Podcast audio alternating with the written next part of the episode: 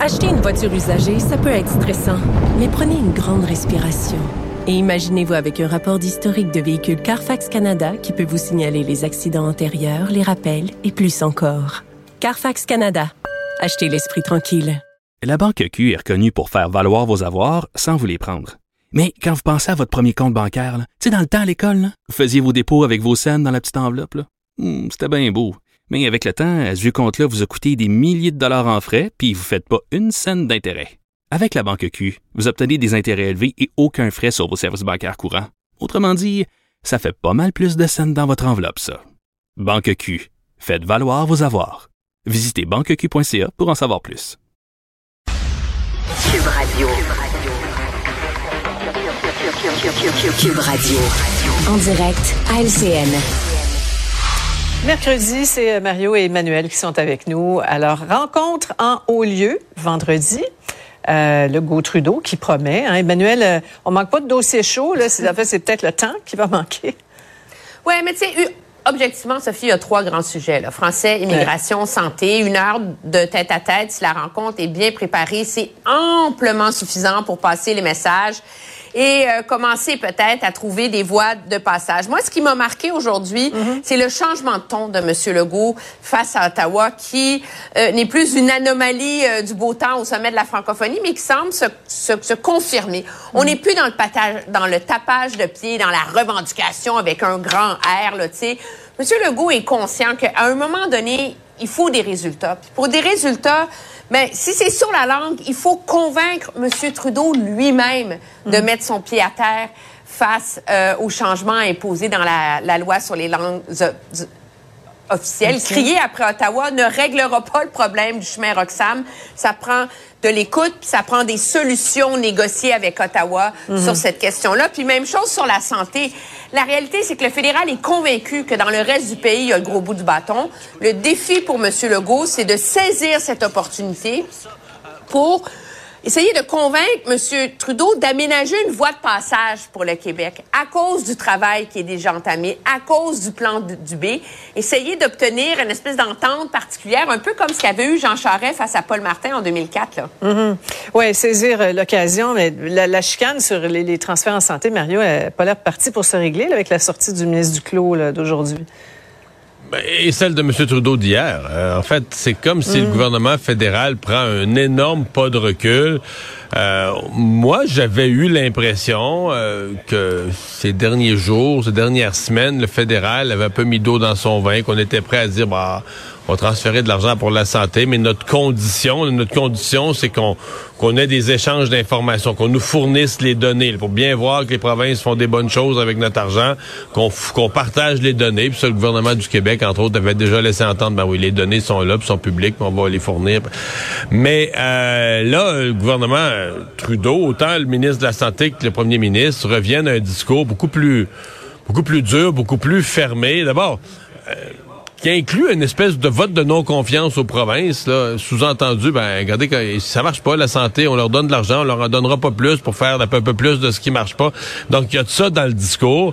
Et il y a l'idée que là, on est beaucoup plus fermé à négocier. Donc, est-ce que c'est une position de négociation euh, de M. Trudeau? Est-ce que c'est une réaction, bon, à d'autres premiers ministres, là, ailleurs au Canada, sur la façon dont ils ont géré la santé? Mais, euh, c'est une drôle de semaine, je trouve, pour M. Trudeau. C'est une semaine euh, où, euh, sur l'immigration, sur la santé, euh, ces messages sont, euh, sont assez, euh, moi, je les trouve assez bizarres, sincèrement. Euh, en tout cas, ça va être un vendredi absolument passionnant.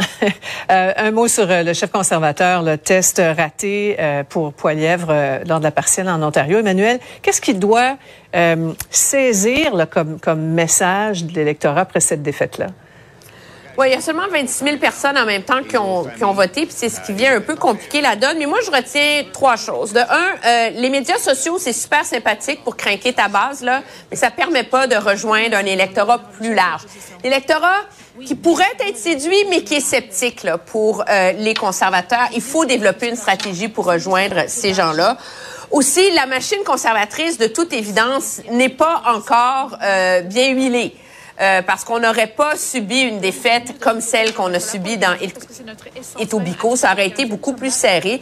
Ce que j'ai remarqué, moi aussi, dans le, le ton de M. Poiliev à la période des questions aujourd'hui, mais dans son discours à son caucus aussi, c'est l'espèce de dosage hein, entre attaquer, attaquer, attaquer toujours M. Euh, Trudeau, puis l'idée qu'il faut peut-être rééquilibrer, mettre plus d'empathie là-dedans, plus d'espoir, mettre de l'avant les idées que lui propose pour mm. les Canadiens.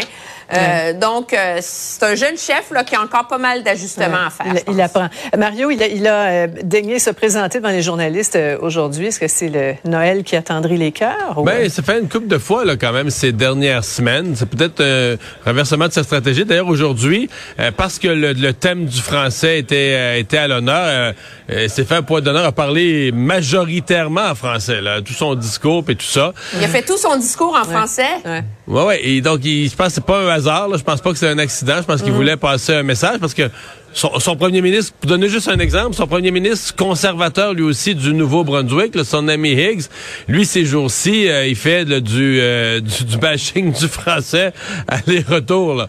Ben moi je, trouve que M. Poliev, euh, bon, il s'est trouvé un ton à la Chambre des communes, ça il y a pas de doute, mm. mais je, je suis pas certain qu'il a trouvé vraiment, tu sais, ces attaques très, très dures, très, très partisanes contre Justin Trudeau.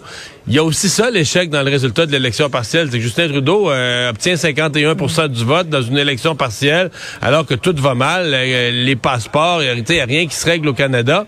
Donc, c'est comme si mhm. on a l'impression que les attaques de M. Poliev, parce que c'est ça, c'est sa principale qualité, des attaques très, très féroces, on a l'impression que ça ça pogne pas tant que ça ou ça mord pas tant que ça. Mhm. euh, donc, ouais, il euh, y, a une stratégie à repenser, à revoir. C'est-à-dire qu'il y a une stratégie qui a marché dans le militantisme conservateur pour lessiver Jean Charest, mais qui, mhm. la même stratégie, il faut la marchandise dans la population en général. Là. Ouais des leçons à apprendre. Il nous reste une minute. On, est à du jour de Noël. Les hôpitaux sont bondés. Les virus nous jouent des tours. Message du directeur de la santé publique aujourd'hui. Pas de party si vous avez des symptômes. Est-ce qu'il y a encore une oreille attentive à ce message-là dans le public, Emmanuel?